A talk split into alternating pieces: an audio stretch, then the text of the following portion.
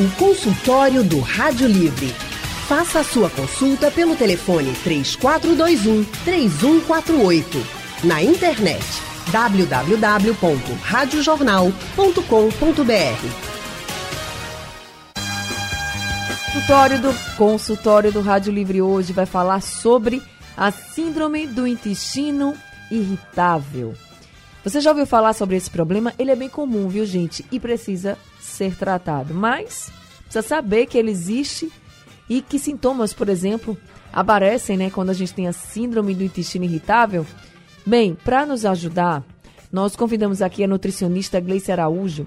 Gleice é doutoranda em nutrição, professora de graduação e pós-graduação e atua no cuidado nutricional em doenças crônicas. Gleice Araújo, muito boa tarde. Seja bem-vinda ao consultório do Rádio Livre. Boa tarde, Anne. Boa tarde a todos os ouvintes. É um prazer estar com vocês. Prazer todo nosso em tê-la aqui com a gente no nosso consultório de hoje. E quem também está com a gente é a médica Lídia Falcão. Doutora Lídia é gastroenterologista clínica. Ela tem residência em clínica médica e também em gastroenterologia. Está hoje aqui com a gente no consultório do Rádio Livre para poder falar um pouco mais sobre Síndrome do intestino irritável. Boa tarde, doutora Lídia. Seja muito bem-vinda também ao nosso consultório. Obrigada, Anne. É um prazer estar de volta aqui para conversar com você, com os ouvintes. Espero que depois dessa conversa a pessoa entenda um pouquinho mais do que é o intestino irritável. Pois é, e eu já vou aqui convidar os nossos ouvintes também a participarem. Se vocês quiserem participar, fazer perguntas, tirar dúvidas aqui com a doutora Lídia e também com a Gleice Araújo, é só mandar mensagens pelo nosso WhatsApp 991478520 ou, se preferir, você pode ligar aqui para a Rádio Jornal. O número para você ligar é o 3421 3148. Doutora Lídia Falcão, às vezes a gente se sente muito incômodo, dor abdominal, a gente fica com uma constipação danada, né? Isso pode ser todo dia ou pode ser com uma frequência de, ah, uma semana eu tô assim, na outra eu não tô, na outra eu tô de novo. Esse quadro que eu acabei de dizer pode ser síndrome do intestino irritável? Oi, Anne. Então, só para explicar um pouco, né, que o intestino irritável é uma doença crônica, né? Então, assim, ah, se eu tô só uma semana desse jeito, é mais difícil. Então, a gente tem critérios bem estabelecidos, sabe, para definir intestino irritável. Então, a gente tem que ter dor abdominal, pelo menos uma ou duas vezes por semana, nos últimos três meses, tá? E essa dor abdominal, ela tem que vir acompanhada de outros achados. Por exemplo, a gente pode ter essa dor abdominal, esse desconforto, com a associação, a mudança no formato das fezes, então, às vezes, as fezes vão ficando mais fininhas, mais partidas, enfim, diferente do seu habitual. Ou a gente pode ter também uma alteração na frequência evacuatória, então, às vezes o paciente vai ao banheiro três vezes ao dia, começa a ir uma vez ao dia, às vezes com diarreia, às vezes com constipação, então a gente tem uma mudança também na nossa frequência evacuatória, e quando a gente tem é, essa dor abdominal, né, recorrente, então uma, duas vezes por semana, pelo menos nos últimos três meses, com alteração de, é, do formato das fezes, da frequência evacuatória, a gente tem que, tem sim que pensar em intestino irritável. Não quer dizer que é o diagnóstico, mas a gente tem que começar a pensar. E o que é que pode causar, então, doutora, esse problema?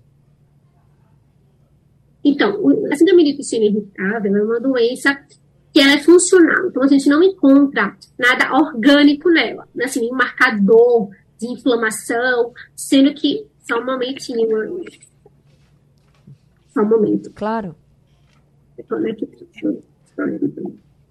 Então, o que, que, acontece? A gente não encontra nenhuma alteração orgânica, nenhuma alteração de marcador é, inflamatório, tá? Sendo que ela causa muito desconforto sintomático. Então, é aquele paciente que vai ter dificuldade de exercer suas atividades, que é, vai ter que ficar indo no banheiro muitas vezes por forma diarreica. Então, isso atrapalha a qualidade de vida do paciente, tá? Ela não vai causar câncer, por exemplo, entendeu? Ela não vai é, trazer úlceras no intestino, por exemplo, mas vai causar um desconforto, uma perda na qualidade de vida. Então, a gente tem que realmente identificar os portadores dessa doença para poder fazer as orientações, o tratamento necessário para melhorar a qualidade de vida dessa, desse indivíduo, até porque é uma doença crônica. Então, a gente pode ter episódios, é, surtos, remissões, né, períodos com alteração, períodos sem alteração, mas geralmente uma doença crônica que precisa realmente de um tratamento, de um monitoramento, sabe?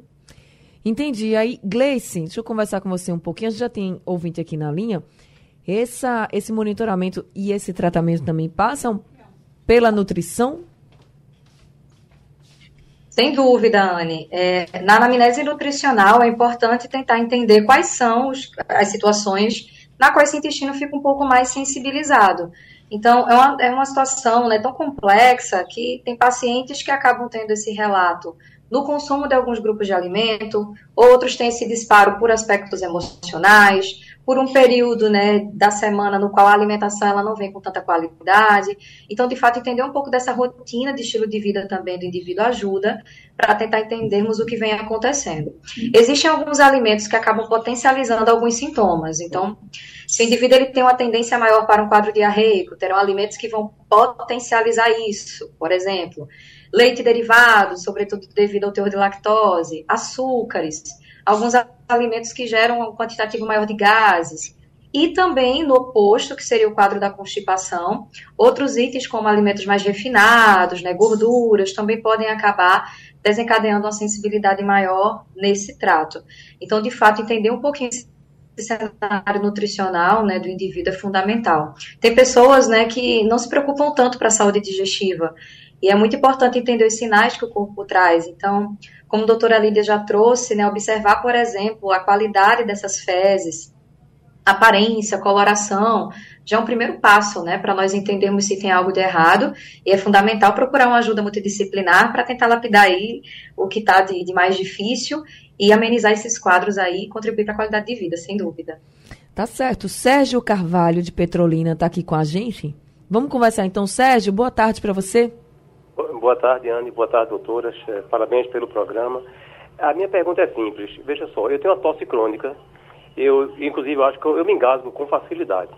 Aí eu queria saber se tem alguma coisa a ver com essa parte gástrica, com, com o pulmão, porque quando eu tenho esse acesso é complicado. Eu penso que é problema pulmonar, mas eu já estou desconfiando que seja alguma coisa em relação a essa referência. Se existe algum exame que eu possa saber se, eu, eu, estou correto, assim, a, a minha, minha estrutura é correta. Tá ok? Muito obrigado. Tá certo, Sérgio. Obrigada também pela sua pergunta. Doutora Lídia. Oi, Sérgio, boa tarde. Então, tosse crônica é, geralmente pode estar associada à doença do refluxo. Assim, não seria assim em relação à operação intestinal, mas é muito frequente em pacientes que têm doença do refluxo gastroesofágico ter tosse crônica, sim, tá? E aí está associado realmente à doença gástrica. É, então, o ideal seria você tem duas opções. Você pode ir em otorrino, tá? Porque quando o paciente tem tosse crônica, pode ter uma inflamação que o otorrino vê no exame, tá? Na garganta. Ou você pode ir no gastro também, fazer essa investigação, é, proceder exame, endoscopia, pegametria, outros exames necessários para a gente comprovar se seria um refluxo ou não, tá? Mas pode ser sim uma doença com refluxo, não relacionada ao intestino, mas relacionada a essa parte esôfago-gástrica. Respondendo então aí para o Sérgio, Ladijane de Campina do Barreto está com a gente. Oi, Ladijane, boa tarde, seja bem-vinda. Parabéns pelo programa mais uma vez, né? Obrigada, o... Ladijane. o problema é esse, eu queria saber assim, uma pessoa que desde criança que tem problema com ameba e come muita pimenta, se fritar um ovo, bota pimenta, o que fizer, bota pimenta. Isso também pode causar a doença do intestino irritável, porque eu às vezes até reclamo, não, uma colega minha aqui. Tudo ela bota pimenta, não tem esse negócio. E esse negócio de, de, de ameba, ela faz remédio caseiro, mas nunca fica boa. Aí eu queria saber se tem a ver. Ela tá até ouvindo, é Nena. Boa tarde aí, obrigada pela, pela oportunidade. Obrigada a você, Ladiane. Então vamos responder para a Ladiane e para a Nena. Primeira história da pimenta. Gleice, você pode ajudar a Ladiane e a Nena? Claro. Ladiane, é, a pimenta por si só é um alimento que é irritativo gástrico, tá? Ela tem alguns componentes antioxidantes, anti-inflamatórios, mas se tratando da nossa temática de hoje, ela tem um conteúdo chamado de capsaicina, que irrita a mucosa estomacal. E pensar na síndrome do intestino irritável, ou seja, está um pouquinho mais abaixo, né, porque o intestino vem logo após a nossa estrutura do estômago, pode ter uma relação se a alimentação também acompanha outros alimentos irritativos. É, eu confesso para você que eu não conheço a relação entre fazer o uso de pimenta como uma profilaxia, uma prevenção para ameba. De fato, eu não conhecia essa relação, mas eu sugiro que a pimenta, da mesma forma que outro alimento, né, tenha esse controle de ingestão. Se for uma pimenta consumida, por exemplo, em grandes quantidades ou acompanhada de um volume menor de alimentos, isso pode acabar trazendo uma sensibilidade digestiva. E a longo prazo, se outros fatores de risco estiverem associados, o síndrome do intestino irritável também pode surgir. Então, equilíbrio é fundamental, né? principalmente nesses alimentos que são mais irritantes. E para o ouvinte ficar mais atento, quais seriam outros alimentos irritativos, né? A pimenta, chocolate, café. Então, muitas das pessoas que sofrem da síndrome acabam referindo também que esses alimentos aumentam né, os sintomas. Então, é muito importante ficar de olho no que vem acontecendo individualmente, né, para tentar entender o alimento que libera um pouco mais essa sensibilidade ou não. Eu já ia perguntar essa história do café, porque a gente escuta muito essa questão do, ah, quando eu tomo café, é, eu tenho uma, um incômodo, uma dorzinha, e ou então vai para nutricionista, dá uma aliviada no café, ou toma o café descafeinado. Gleice, café descafeinado, para quem tem a síndrome do intestino irritável, é aconselhável ou é melhor realmente reduzir ou tirar até mesmo o café da, da rotina daquela pessoa? O principal componente, Anne, que contribui para esse aumento de motilidade, ou seja, que deixa o nosso intestino um pouco mais fluido, mais rápido, né, em relação à eliminação de secreções, de fato é a cafeína. Mas na minha prática clínica também vejo muitos indivíduos que, mesmo na ausência da cafeína, ou seja, naquele café descafeinado, apresentam alteração desse padrão de motilidade. E isso tem a ver, por exemplo, com a temperatura também que esse alimento é consumido. Então, o que eu sugiro? Você pode se auto-observar. Se o café, mesmo descafeinado, te traz um aumento desse fluxo intestinal, na semana que você tem uma tendência a mais diarreia, né? Você sabe que isso não é bem-vindo? Evita, faz uma exclusão de pouco tempo para tentar entender se de fato é aquele alimento que vem contribuindo e, e, aguarda, tá? Se você é um indivíduo que nota que o café tradicional não traz esses sintomas, é interessante observar quais são os outros alimentos que geram a isso. Então, de fato, é importante observar é, para cada pessoa, né? Não é uma regra. Mas, de maneira geral, o café sim pode acabar potencializando esses aspectos. Vamos ouvir agora o Fernando, ele é da UR10 no Ibura e está com a gente ao telefone. Oi, Fernando, boa tarde, seja bem-vindo. Boa tarde, eu queria perguntar ao doutor o seguinte, porque tem tempo que chega na hora do comer e quando demora a comer, a barriga começa a doer. Doer um, uma, um tipo de cólica que dá para sentir forte. Aí, às vezes eu vou para o sanitário. Quando eu volto, a barriga está dura, feita uma pedra. Antes não estava. Quando começou a doer, eu apertei a barriga tudinho, pensando que era vontade de ir para o sanitário, eu vou. Quando eu demoro lá, só vento, vento, vento, que eu saio, a barriga está dura, feita uma pedra. E quando eu como, quando eu como, graças a Deus como bastante, quando eu como, às vezes a barriga continua doendo, aí eu dando, dando é, esse epoclé e, e, e outro comprimido que tem para fígado e passa, é, passa essa dor. Eu queria saber se essa dor que eu sinto, às vezes com fome, e a, a barriga fica dura, se é, é esse negócio que a doutora está tratando aí. Tá certo, seu Fernando. Doutora Lídia, a senhora pode ajudar o seu Fernando? Oi, seu Fernando, boa tarde. Então, a síndrome de intestino irritável é um diagnóstico de exclusão, tá? Por quê? Porque a gente tem que descartar todas as doenças orgânicas, todas as doenças que a gente conhece, para a gente dizer que o paciente tem intestino irritável, mesmo ele se enquadrando naquelas características que eu falei no começo. E a gente tem alguns sinais de alarme, sabe, Anne? Uhum. Que quando esses, esses sinais de alarme estão presentes, a gente tem que investigar esse paciente bem a fundo. Por exemplo, quando essa dor começa após de 50 anos, quando o paciente tem anemia ou perda de sangue nas fezes, quando o paciente acorda à noite com dor ou com diarreia, que não é o habitual, quando esse paciente perde peso. Então, a gente tem um, sinais, por exemplo, se o seu Fernando tiver acima de 50 anos, a gente o ideal é que ele realmente vá no gastro avaliar o problema dele, tá? São sinais de alarme que são colocados.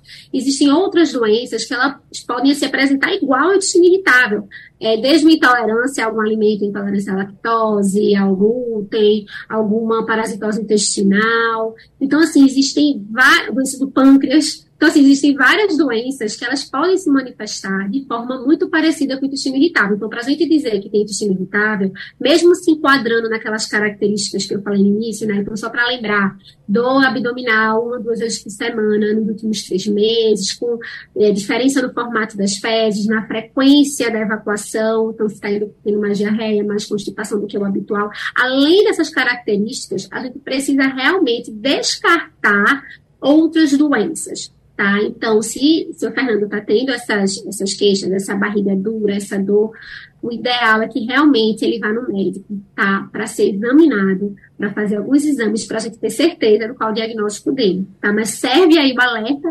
Poder ser, pode, mas a gente, para dizer que é, a gente tem que excluir algumas outras coisas. E só para complementar essa parte da alimentação, que a, que a Gleice falou, né? Que o café realmente, ele é laxativo e tudo, é, só para dizer para os ouvintes assim, como é que o alimento ele não vai causar o intestino irritável, tá? Já para não culpar, para a pessoa não se autoculpar. Ele pode prejudicar na, na, na, intenção de aumentar o sintoma. Então, assim, é como se o intestino ele ficasse mais sensível. O intestino irritável, né, ou colo irritável, é como se o intestino ficasse mais sensível a alguns uhum. alimentos do que outras pessoas que não têm a doença. Então, alimentos que não causariam desconforto em quem não tem intestino irritável pode causar mesmo sem o paciente ter alergia, mesmo sem ser um alimento é, que o pessoal chama, né, alimento remoso, essas coisas não tem, às vezes não tem relação. Então, alguns alimentos que vão dar mais diarreia, como a Leice falou, ou que vão distender um pouquinho a barriga, então às vezes o paciente come aquele feijão com farinha, dá aquela distendida,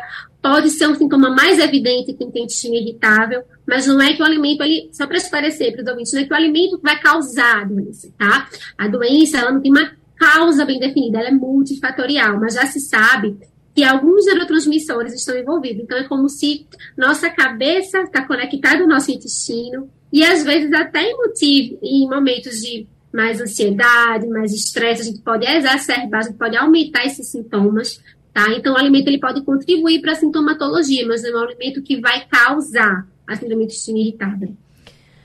Respondido então, e é até esclarecido alguns pontos, agora a Paula de Casaforte também está com a gente aqui ao telefone. Oi, Paula, boa tarde, seja bem-vinda. Boa tarde, Anne. Tudo bem? Boa, tudo bem com você, Anne? Tudo bem, sim, com você? Ô, minha filha, é muito vontade falar com você. Parabéns pelo programa, viu? Obrigada, dona Paula. Eu gostei da jornal, amo de todo coração. Olha, Anne, é porque, Anne, eu tenho muita dificuldade de ir no banheiro. Eu passo semanas sem ir no banheiro e sinto a minha barriga muito cheia, como, como eu como muito pouquinho e tenho muito refluxo. Eu queria saber o que é isso. Se tem algum medicamento para isso. Então, deixa eu pedir para a doutora Lídia. Doutora Lídia, a senhora pode ajudar a Paula?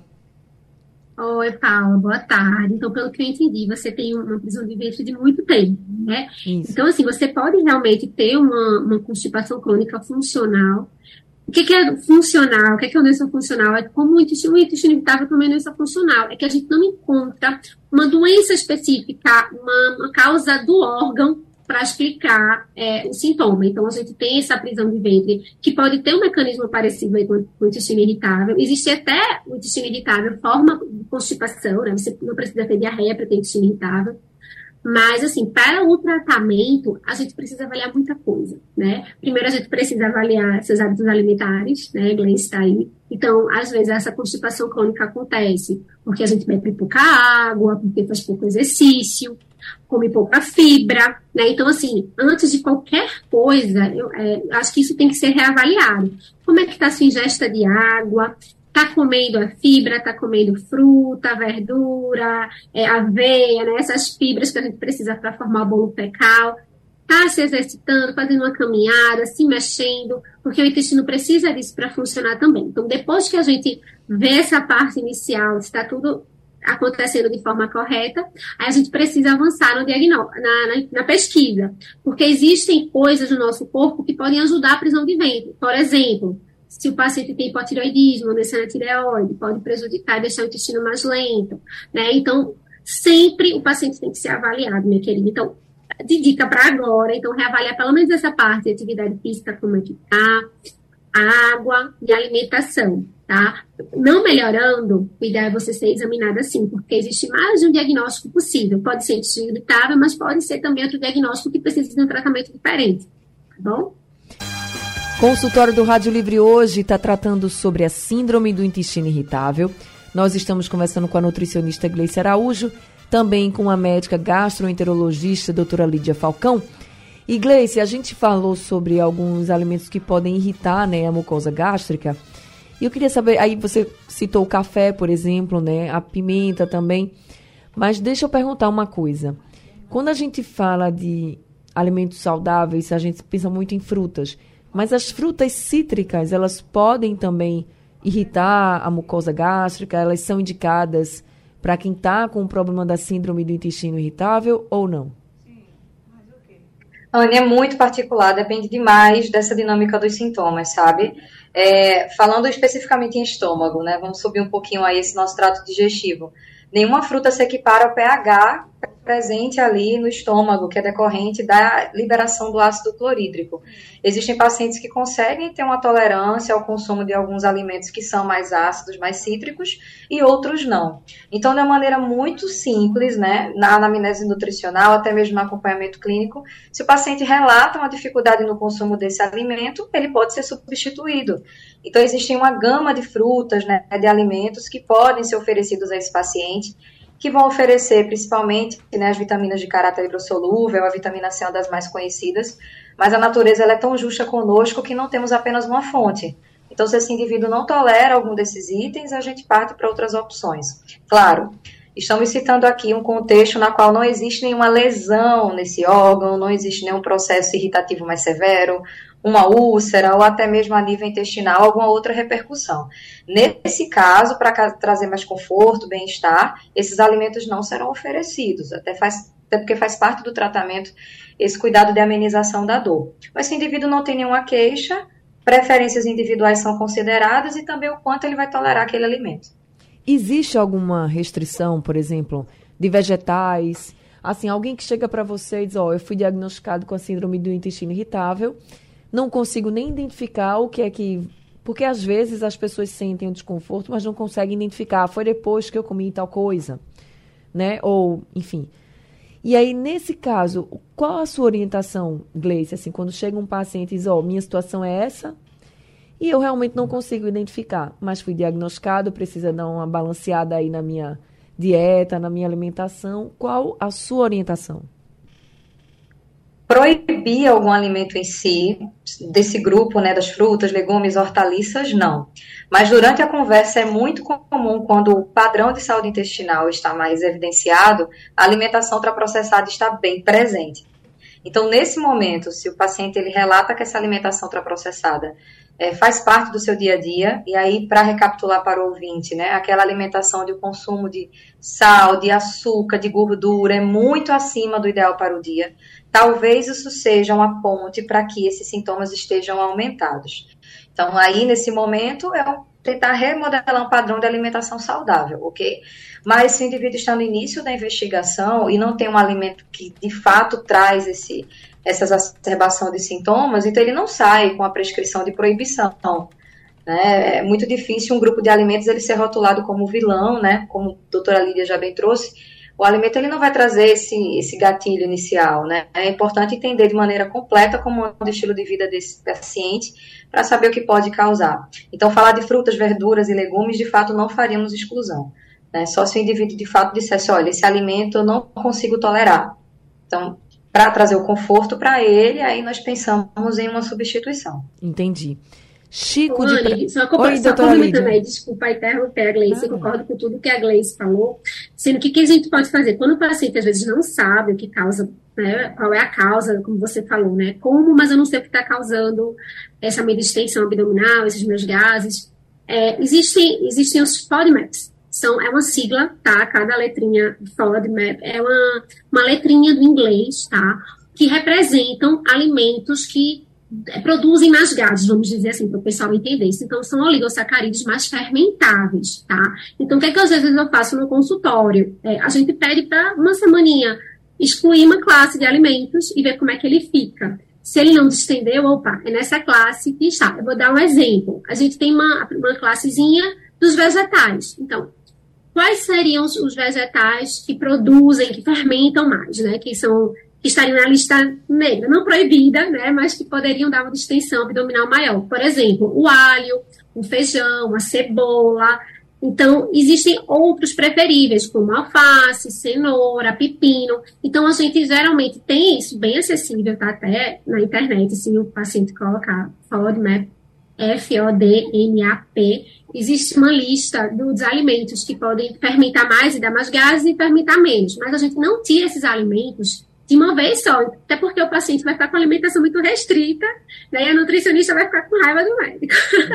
então a gente tira aos pouquinhos. Então, passa uma semaninha assim, esse grupo é, de, de, vegetais que fermentam mais, ver como é que você fica. Então, às vezes, o paciente melhora quando tira o alho e a cebola, por exemplo. Outros pacientes não. Então, a gente vai para outra classe, que seriam os alimentos com lactose. Então, mesmo o paciente não tendo intolerância à lactose diagnosticada, por ter intestino irritável, pode ficar mais sensível à lactose. Então, tirando a lactose, ele melhora.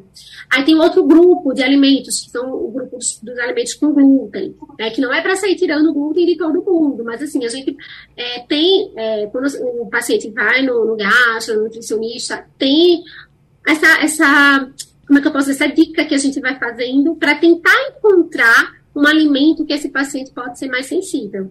Tá? Então, dá, dá para a gente tentar encontrar de alguma forma.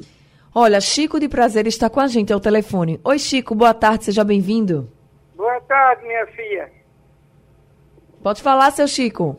Olha, é que é o seguinte, lá no interior, eu como de toda a fruta, como muito mesmo que eu gosto de comer à vontade. Só a jaca que eu não posso, porque toda vez que eu como a jaca, eu boto tudo para fora no mesmo, no mesmo instante. Uhum. Eu vim para a cidade grande aqui, estou me tratando aqui em Prazer, na casa da minha família porque eu tomo, gosto de café. Eu tomo uma garrafa inteira de café na hora do, do, de manhã com uns três ou quatro pão ou um prato de cuscuz. Aí fica tudo bem, mas quando chega é, mais tarde, eu não faço, eu não estou fazendo o cocô direito. Quer dizer, quando faço aquele pouquinho, aquele pouquinho e, e com uns, uns estrondos esquisitos, pum, pum, pum, eu digo, eu fico agoniado com aquilo, e eu vim para a cidade grande para saber o que danado é isso, que eu não estou fazendo mais cocô por dia, só acho que se eu ah, comer bem muito hoje, muito feijão, com verdura, que eu gosto muito, pepino, chuchu, girimum, aí eu passo às vezes três, quatro dias para poder ir. Quando chego lá, é aquele pouquinho, se eu faltar a barra, e aquele fica, pum, pum, dando aquele para baixo. Eu digo, danado, vim, vim para cá para ir para o médico, mas eu não sei qual é o médico que eu vou procurar. Entendi. Então o senhor acaba não conseguindo ir no banheiro com frequência, mesmo com uma boa alimentação, né, seu Chico? Isso, minha Então filha. deixa eu fazer o seguinte, sabe quem está com um problema também parecido? Dona Marineide, ela mandou um áudio aqui para a gente. Vamos ouvir. Boa tarde, meu nome é Marinês de Igaraçu. O programa está maravilhoso. Parabéns para todos que estão fazendo o programa. Eu passo dias sem ir no banheiro, não sinto nada no, na, na, minha barriga, nem estufamento, nada. E passo dias sem ir no banheiro, fiz uma colonoscopia e não deu nada, né? Eu não como trigo, eu não como açúcar, eu sou diabética, e passo o dia sem ir no banheiro. Quando eu vou, faço normal. Não tenho nenhuma dificuldade, mas passo o dia sem ir no banheiro. Por isso eu fiz a colonoscopia. O que pode ser? Boa tarde e obrigada. Obrigada também, dona Marineide. Deixa eu passar então primeiro para ali, para Gleice, desculpa. Gleice, veja, dois casos de pessoas que estão dizendo aqui, ó, o seu Chico diz com muita fruta, gosta, enfim, fruta tem muita fibra, você sempre fala isso. E a Marineide diz aqui que ela é diabética, já não come trigo, não come açúcar, mas que passa o dia sem ir ao banheiro. Como é que você pode ajudar essas pessoas, é, Gleice? Então, para seu Chico, eu deixo como sugestão ele variar as opções dessas frutas. É, às vezes, Anne, o padrão de alimentação traz muitas frutas de caráter solúvel, que deixam as fezes mais volumosas, e isso pode acabar, quando na ausência de ingestão de água, ou na ingestão de água menorzinha, fazendo com que esse bolo fecal, o cocôzinho, demore mais para ser eliminado. Então, seu Chico, fique atento, porque, por exemplo, no seu café da manhã tem cuscuz, tem três a quatro pães, são alimentos que têm um perfil, né, é, até um pouquinho mais constipante. A depender do que o senhor esteja consumindo junto com esse alimento, a ausência de fibras pode estar prejudicando o seu padrão intestinal, tá? É, e na segunda condição, a gente pode pensar também, né, se existe algum outro fator do estilo de vida que possa estar interferindo nisso. Será que tem alguma medicação que esteja reduzindo esse, esse fluxo, né, e a constipação esteja mais presente? Porque do ponto de vista nutricional, e aí a doutora Lídia vai trazer depois, né, com maestria a sua perspectiva também, é, todos os dias nós nos alimentamos. Então, por mais que essa, esse, perfil, esse perfil intestinal é, seja menos é, dolorido para paciente na hora da evacuação, ou não traga desconforto, são dias e dias sem evacuar. Então, a gente precisa entender, né, se de fato está tudo bem, e aí partir para algumas investigações. Mas é observar, né, todas as dicas que já trouxemos aqui para colaborar. Agora, doutora Lígia, a gente já falou aqui de muitas mudanças, por exemplo, alimentação, e tem que passar pela avaliação do gastro, avaliação do, nutricion, do nutricionista. Mas quando a senhora disse que a síndrome do intestino irritável era uma doença crônica, muita gente também começou a perguntar assim: certo, e aí? Eu vou ficar bom, não vou ficar bom? Se eu tivesse diagnóstico? Então eu queria que a senhora falasse rapidinho aqui pra gente como é o tratamento, além de, claro, ficar observando essa coisa da dieta, dos alimentos, mas como é o tratamento e se a pessoa consegue realmente ficar bom para sempre, que essa é a grande pergunta que chegou pelo WhatsApp. Então, vamos lá. Então, como é uma doença crônica, né, é, a gente tem que avaliar tudo isso que você falou, mas assim, antes do tratamento medicamentoso também, avaliar as questões associadas. Então, se o paciente está tendo algum, é, algum transtorno de ansiedade, depressão, porque isso também contribui muito, tá? Não adianta a gente só tratar o intestino se o paciente tem algum transtorno de ansiedade, de e depressão, porque vai continuar contribuindo para os sintomas tá certo? Em relação ao tratamento, a gente tem tratamento assim com antispasmódicos. E como o intestino ele fica mais sensível e a gente fica mais sensível à contração, então a gente faz medicamentos que reduzem um pouquinho essa contratilidade e o paciente sinta menos desconforto, tá? Então a gente tem medicamentos para isso. É, quando o paciente tem a forma diarreica, a gente também tem medicamentos que ajudam a reduzir essa diarreia.